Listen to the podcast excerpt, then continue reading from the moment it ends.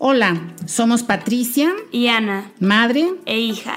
Este es Fírmamelo, un espacio para platicar lo que vivimos, dar a conocer nuestras opiniones y compartir el conocimiento de invitados increíbles. Escúchanos todos los jueves y domingos. Hola. Hola, esperemos que todos estén muy bien. Sí, hoy muy contentos porque tenemos una invitada de lujo. De honor. Sí, sí. Eh, una persona que yo conozco de toda la vida y no me voy a poner sentimental, pero era... Porque llora. Sí, no. Em, una persona que conozco de toda mi vida, a la que quiero muchísimo, muchísimo, muchísimo más de lo que se pueden imaginar.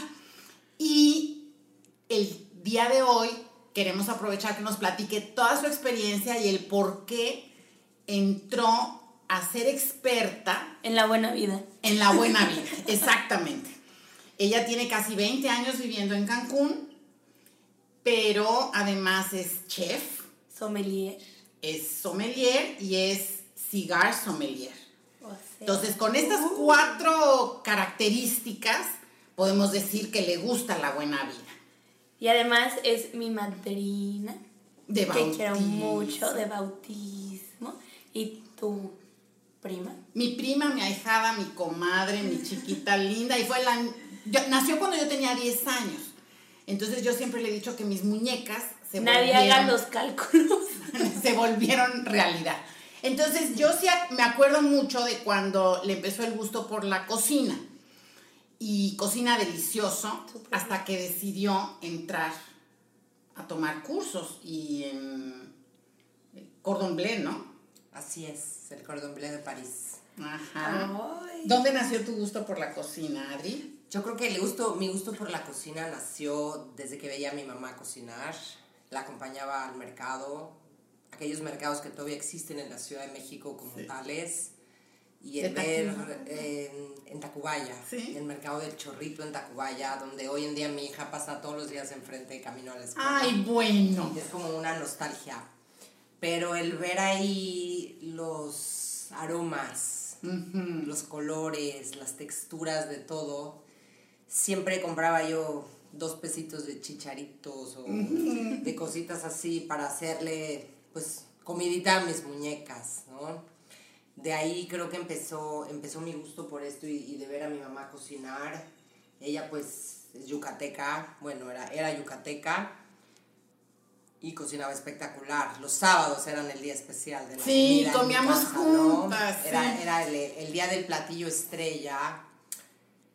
Y me enseñó a cocinar con el gusto de, probar, de ir sazonando al gusto, sin, sin, medir mucho, sin seguir tanto las recetas, sino más como, como lo que tú ibas sintiendo y a lo que te, te iba gustando. Y eso me ha funcionado hasta el día de hoy, ¿no? Cocinar de esa manera. A veces me pasa que hago platos que no puedo volver a recrear porque pues ya no sé ni qué les puse. Pero también te despierta mucho la creatividad de, cocinar con lo que tienes en tu casa, ¿no? Ahorita en la cuarentena, bueno, hemos inventado cualquier cantidad de cosas con sobras o con cosas y latas que estaban ahí arrumbadas en la despensa y que pues no. Que ni te acordabas que tenías. Ni te acordabas que tenías y gracias a Dios no habían caducado y pues había que usarlas ya. Yo me acuerdo de estos sábados porque era así la comida familiar y a Adriana le encantaba poner las mesas. Me acuerdo muchísimo. O sea, es de familia. Es de familia esto de poner la mesa y disfrutar la comida, sí. Pero fíjate, una, un momento triste en nuestra vida fue cuando nuestra abuela, suya paterna, mía materna, falleció. Ella tenía tres añitos o, sí, como tres, cuatro añitos. Y entonces estaba poniendo la mesa y dijo, y este es el lugar de Lala. Y todos nos quedamos helados porque pues Lala ya no venía a comer ese sábado, pero ella estaba muy chiquita. Sí. Y de esas cosas que dice, pues sí, es el lugar de Lala, entonces seguimos que, poniendo la mesa y dejando que ella hiciera el lugar de no sé quién, de no sé cuánto. Y sí, de las comidas de los sábados, algo que para mucha gente podría ser muy normal, un puchero. Ah, pero qué bueno el puchero. Qué bueno era ese puchero y el mole. El pastel de arroz. Uf, a mí hasta la fecha mis hijos me dicen, hace el pastel de mi abuela. No, y mi mamá y Gloria, mi hermana, cuando me quieren a mí halagar, te hicimos el pastel de tía Fina. Y yo, ay, qué emoción, qué alegría de mi tía Fina, Pero que creo que, quiero. creo que lo básico de todo es los ingredientes. Siempre tienes que usar, si vas a usar aceite de olivo, tiene que ser el mejor.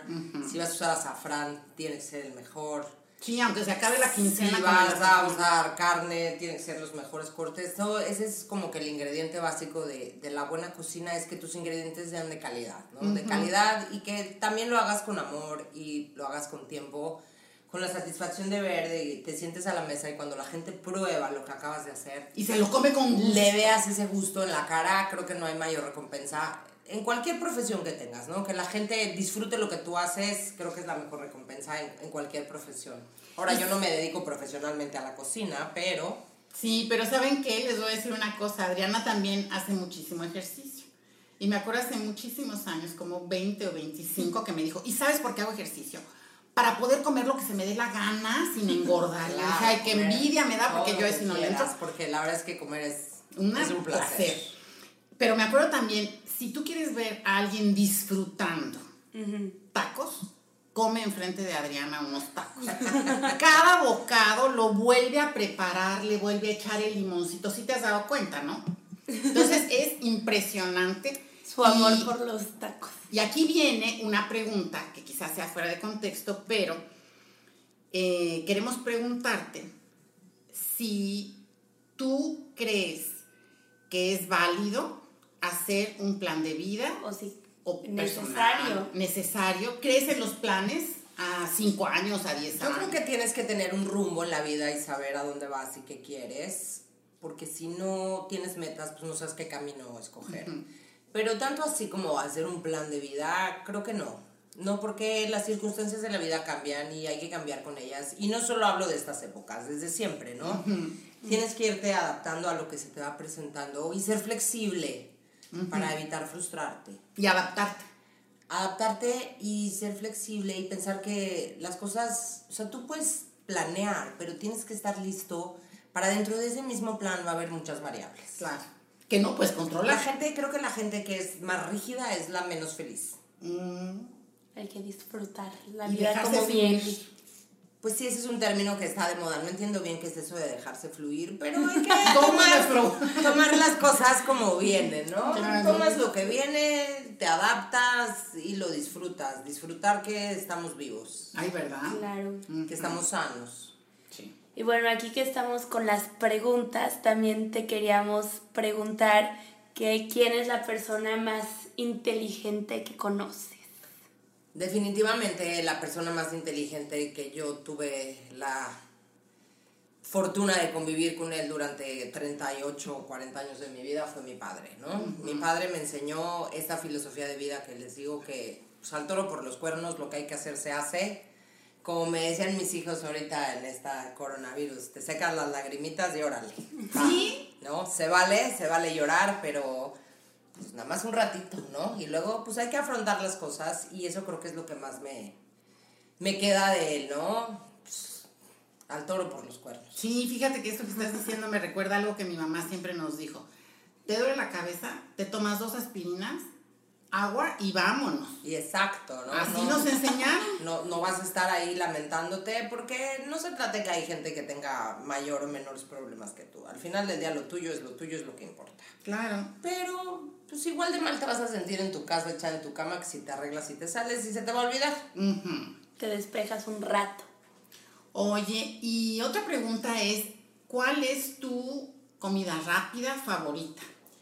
Pues definitivamente los tacos, ¿no? Los tacos es la comida más variada, creo yo, de la gastronomía mundial, ¿no? No existe un plato que pueda tener tantos matices, tantos sabores, tantos rellenos, de, de cabo a rabo del país hay una manera diferente de preparar tacos. Los mismos tacos no te saben igual en una región que en otra, Sí. pero es una tortilla le puedes poner lo que sea adentro y Y siempre te va a saber diferente, ¿no? Y riquísimo. Ujú. Así es, entonces definitivamente los tacos, pues, es mi número uno.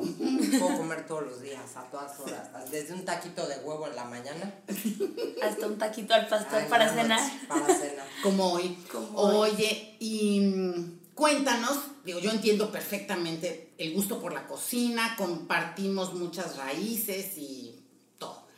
Pero el vino, ¿ese de dónde o por qué? Yo creo que desde siempre el vino ha sido el complemento ideal para la cocina. Para cualquier plato el vino resalta el sabor de tantos alimentos. Entonces, mira, cabe mencionar que mis papás no tomaban absolutamente una sola gota de alcohol. Y el día que yo osé pedir una copa de vino, pues ya casi me internan en doble A, ¿no? no, me acuerdo que aquí... Entonces, pero, pero para mí el vino es, es un universo fascinante. O sea, es una pasión que yo descubrí a una edad ya adulta. También creo que se puso un poco de moda el tomar vino, cuando menos en América. Pero siempre yo lo vi como un complemento a la cocina y después pasó a ser, creo que, prioridad. ¿No? Es hay más de 500 variedades de uva, regiones, estilos de hacer vino, platos con qué maridarlos. Y me fui adentrando más y más y más en el mundo del vino que en el de la gastronomía. Wow. ¿Y entonces ahora prefieres tomarte el vino que comer? No, una cosa siempre va con otra. Van y, ya iba a decir una vulgaridad. Oye, pero, entonces... como hoy que vamos a comer tacos al pastor con vino. El mejor maridaje para la comida mexicana es, el vino espumoso o el vino rosado.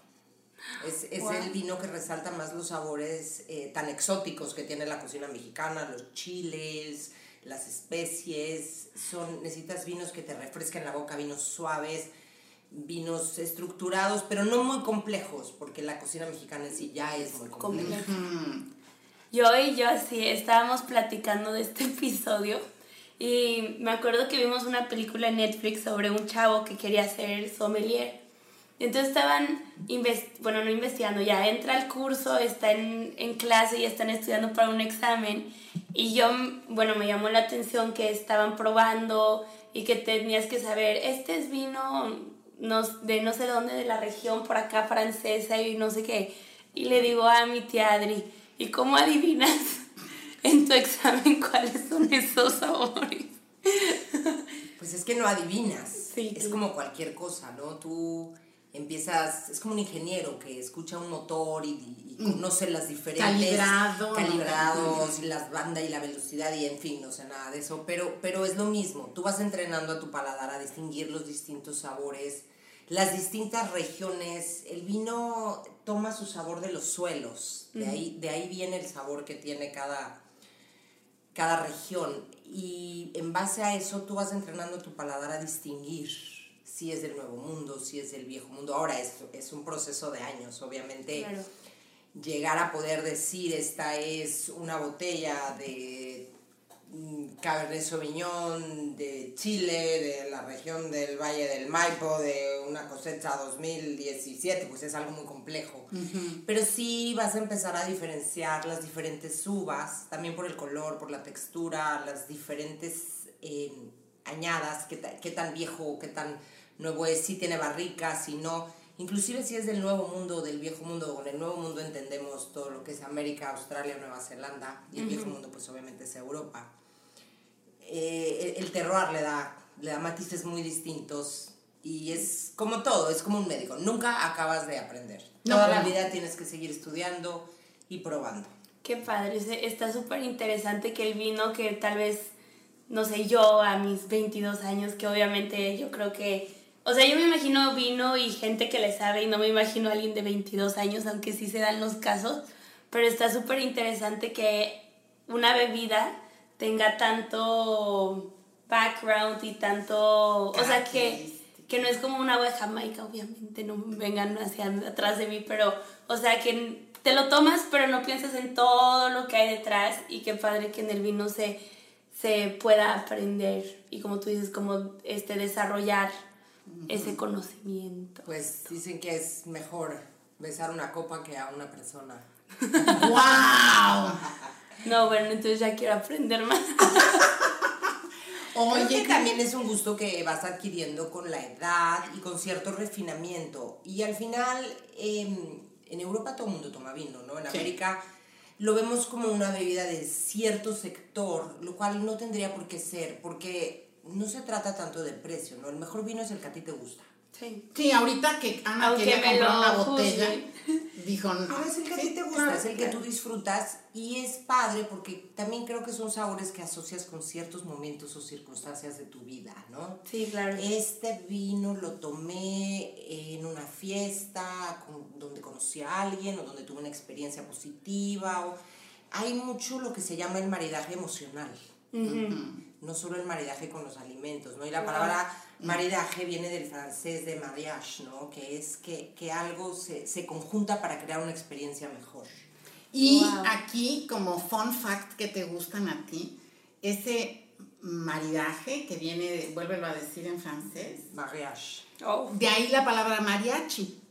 Ay, wow, eso sí no me lo esperaba. Claro que sí. Pero de aquí siempre aprendemos. Ujú. Y eso sí es verdad. Bueno, ahorita que lo dijiste, como que el vino lo asocias con momentos. Yo me acuerdo que el Beringer rosado me fascinaba porque también lo tomaba y me acordaba de cuándo fue que empecé a tomarlo. Y era en la época que tal vez no era legalmente que yo lo tomara y la emoción de que, ay, se van a enterar mis papás y estoy con mis amigas y como que yo ese vino lo asocio con diversión y Creo emoción. que ese es un vino con el que todos empezamos a Sí. tomar. Yo me acuerdo que lo tomaba cuando iba de vacaciones con mis papás y mis hijos estaban chicos y, y se portaban del nabo.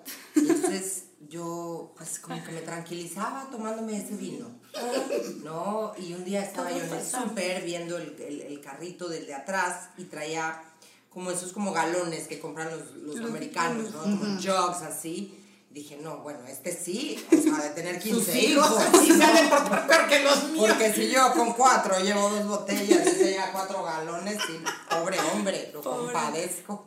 Entonces que nadie tenga pena al Beringer rosado, todos pasamos. Todos, y inclusive tengo amigas que hoy por hoy el que es, es el que les gusta. Claro. Y bueno, a ver, es el que te gusta. No, Tú Sí. no tienes que tener, creo yo, el gran conocimiento para apreciar. Sí. Sí, para apreciar las cosas. cosas, sí, ¿no? Y saben que me acuerdo yo cuando yo era chiquita, como que era todo muy rígido y esto que tú hablabas de la palabra flexibilidad a mí me fascina, porque antes te decían, las carnes rojas solo con vino rojo, el pescado Con solo con vino blanco, y te quedas, bueno, ¿y el rosado para qué existe? Ay, pues para el pollo. Ay, dices, no, no, no. Fíjate que el vino rosado es un vino que a mí me evoca el verano. Es un vino muy tradicional en el Valle de Loire, en Francia. Me- como que el verano, como que la vacación, como que la playa. Es un vino muy versátil, ¿no?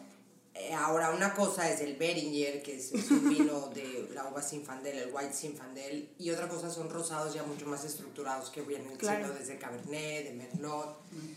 El color al vino se lo da la piel la maceración con la piel. Tú puedes hacer un vino blanco de uvas tintas si le quitas la piel y no, no le das la maceración con la piel, ¿no? Wow, eso sí. no Inclusive hay una marca de Coahuila, bueno, una, una bodega que se llama Rivero González que hace un cabernet blanco.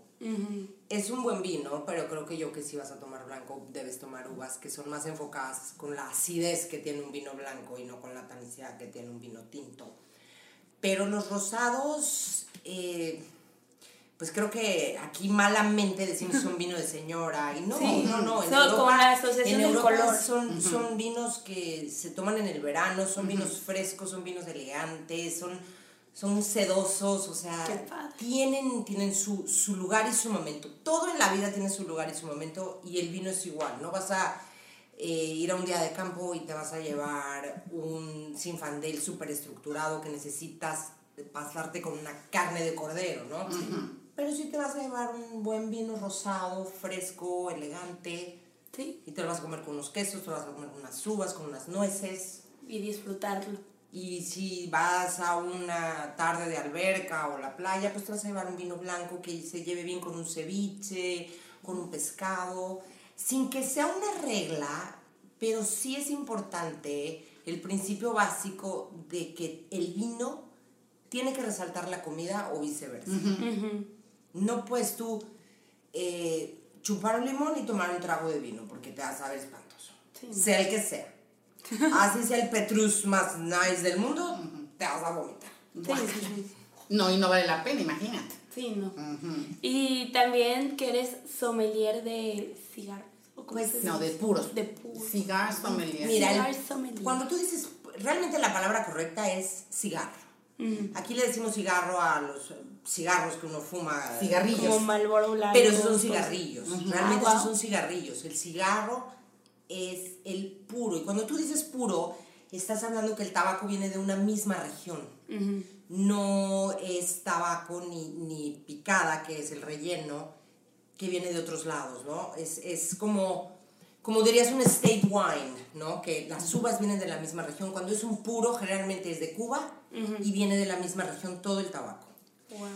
Eh, creo que ya era como el complemento que, que me Que faltaba. faltaba a la buena. Sinceramente creo que me gusta más saber que fumar. Sí. Es un maridaje difícil y es un gusto que me ha costado un poco adquirir porque es muy pesado. Sin embargo, volvemos a lo mismo, es una variedad de sabores Sí. y de fumadas impresionante. Tú puedes tener un pequeño cigarro que te vas a fumar con una un café expreso en la mañana y puedes tener un cigarro que te vas a fumar con un coñac en una sobremesa. Depende mucho eh, lo que es el ancho, el sabor, que, el tabaco de dónde viene y que te va a dar cierta complejidad o, o cierta más ligero. ¿no? Entonces, y también es lo que te dura la fumada, ¿no? Con un cafecito, pues quizá quieres un cigarrito que te dure media hora. Sí. Y en una sobremesa quizá quieres un cigarro que te dure una hora y media. Claro. Wow. ¿no? Es, es, y también de la manera en que está enrollado y las distintas formas. El centro de combustión del tabaco es lo que te da el sabor, ¿no? Entonces, ahí en la fumada, eh, eh, soy muy nueva todavía en esto, tengo poco, tengo apenas una certificación, para ser realmente profesional son cuatro niveles, ya apenas llevo uno, pero sí te vas dando cuenta que es como todo, ¿no? El terroir, donde se planta el tabaco, también tiene que ver mucho con el sabor que tiene Wow. y la complejidad de las fumadas. Qué interesante, o sea, tampoco en mi vida me había imaginado que, digo, también porque no creo que la gente de mi edad ahorita estemos fumando puros, así muy Sofisticado. sofisticados, sí, sofisticados. Creo que una mujer fumando puro es lo más sensual que hay. De verdad. Tomen nota. Ah, Tomen nota. Y fíjate que por otro lado, a mucha gente se le hace un olor muy fuerte. Sí. Y la gente hasta dice, ay, no, es que no me gusta. Y en cambio a mí me recuerda mucho a mi papá, que fumaba puro desde en la mañana. Pero Wow. volvemos a lo mismo. No todos huelen igual, no, No. todos saben igual. Y no lo que todos decías son tú- para el mismo lugar. Emociones. Sí, a ti te recuerda eso. A mí me recuerda los puros. Una vez en mi vida lo he, lo he hecho, lo, lo he fumado y terminé, o sea, era joven, más joven que ahorita. Fue de mis primeras fiestas y obviamente... Pero no ¿por qué lo estabas haciendo? Pues por presión social, no era para Exacto, disfrutarlo. No, no es exacto. Me voy a sentar y lo voy a disfrutar. Claro, claro, y es algo interesante. Y lo voy a maridar con algún vino o con algún licor. aquí fue con la paloma. Que me refresque la boca en la fumada, Que- con un sí. café. La versión oso negro de tequila y con eso estaba No, qué horror. No, no, no.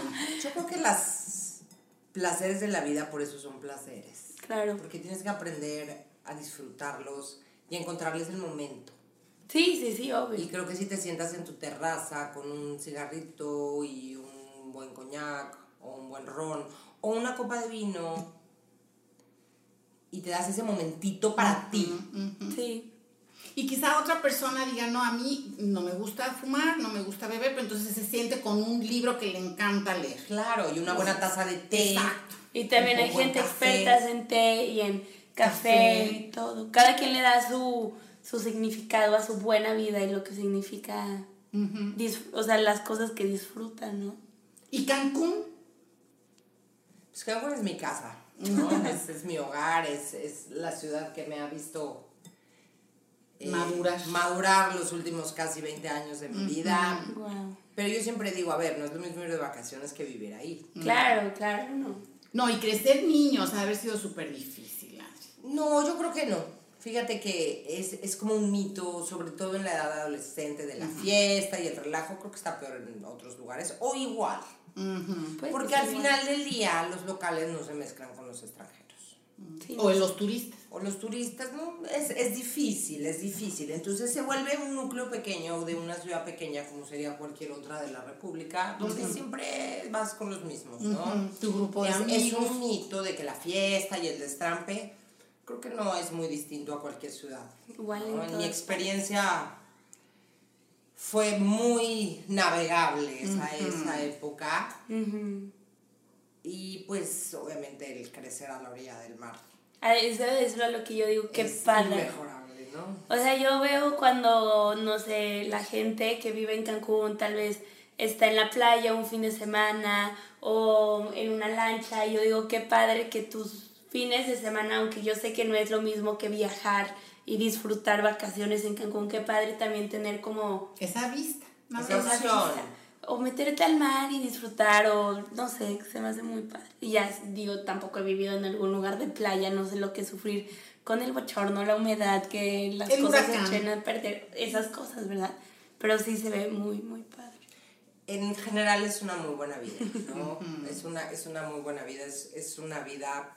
Aparte lo padre de Cancún es como es una ciudad joven, hay poco arraigo, tus amigos se vuelven tu familia. Y de verdad haces amigos que, fuera de mis amigas con las que yo estudié prepa, no he hecho yo amigos de ese calibre de compenetrarte en la amistad incondicional como si fueran tus hermanos. Sí, ¿no? claro. Porque están en la misma situación Porque que estamos tú. todos solos, la familia Sí. está lejos. Sí, muchos están en ¿no? otras Pero partes. de la pasar República. navidades, de hacer viajes, y de verdad se vuelve tu familia. Claro, Entonces, claro. eso es muy padre porque al final es la familia que escogiste, Claro. no la que te tocó. Literal. No, como tal vez aquí en Monterrey nosotros no hemos podido tener ese tipo de amistad porque aquí es una... Todos viven, o la mayoría, las de las familias siguen viviendo en Monterrey, ¿no? Claro. Todas siguen aquí y todos son domingos con las tíos, con los primos y mil cosas así que por lo menos lo que entiendo en Claro. Cancún es, ay, con los amigos y vamos Claro. a juntar. Ya traen un antecedente familiar. Claro. Y en Cancún no, todos somos nuevos, todos somos foráneos, entonces eh, todos te abren las puertas. Eso, es, bonito. eso es una maravilla que creo que es un fenómeno que solo se da en esa ciudad. Mm, qué, Ay, padre, qué qué padre. Y para Además está padre siempre tener donde quedarte cuando vas a Cancún. sí, Pues ni van tan seguido. Yo sí voy más seguido, una vez al año. sí. Pero a Misión Mayas, pero siempre termino visitándote.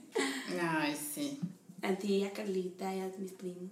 Ujú. A los gatos, a los perros, a Juan. Sí, todo, todo lo que incluye la buena vida. Por hoy, mil, mil gracias, porque a mí se me antojó. Me recordó el mole de mi tía Fina, que además nos enseñó un trick and treat del mole. Cuando el mole de Doña María, no les vamos a dar el secreto, pero tenemos la Es la forma familia. De mejorarlo y volverlo sublime, ¿verdad? Así es que parezca que te pasaste todo el día moliendo Sí. chiles y granos. Como dicen en Estados Unidos, desde scratch, scratch. desde cero. Y ella nos dio los tips mejores que te puedes imaginar. Está impresionante que por lo menos, o sea, con los que soy más cercano de la familia de, de su lado, que es pues, tú, mi mamá, la tía Adri, la Lo y la abuela Gloria, como a todas les gusta cocinar y tienen ese amor Sí. por la cocina. Sí. Qué impresión. Yo creo que todo lo que haces con amor te sale bien. Pues sí, Empezando por los hijos. pues sí. Pues sí. Pues, Pues- en su momento. Así es. Además que cocinan todas ricos, o sea, nunca Sí. dices como, ah, una más que otra. No, el papá de Adriana, fíjate que uno de los piropos más grandes que me echó a mí fue decir que cuando sabía que en mi casa iba a haber taquiza, decía, es que en esta casa uno podría decir, ay, vamos a comer arroz y frijoles y tacos, y llegaba con tupperwares, ¿verdad? Adri? Sí. Decía, es que aquí el arroz y los frijoles son buenísimos. Bueno, yo me sentía, uf, imagina, chef. Pero no, yo no he tomado los cursos, ni las certificaciones, ni el cordón bleu, ni nada, pero La vida te enseña. así es. No, y Adri me ha dado también secretitos hasta para el caldo de pollo y todo. Bueno, pues Adri, mil, mil gracias, un gustazo. Y pues vamos a cenar tacos. Vámonos a Gracias cenar. a ustedes por este pequeño espacio. Ay, Cuando sí. quieras. Muchísimas gracias. Nos vemos en el siguiente episodio. Bye. Bye.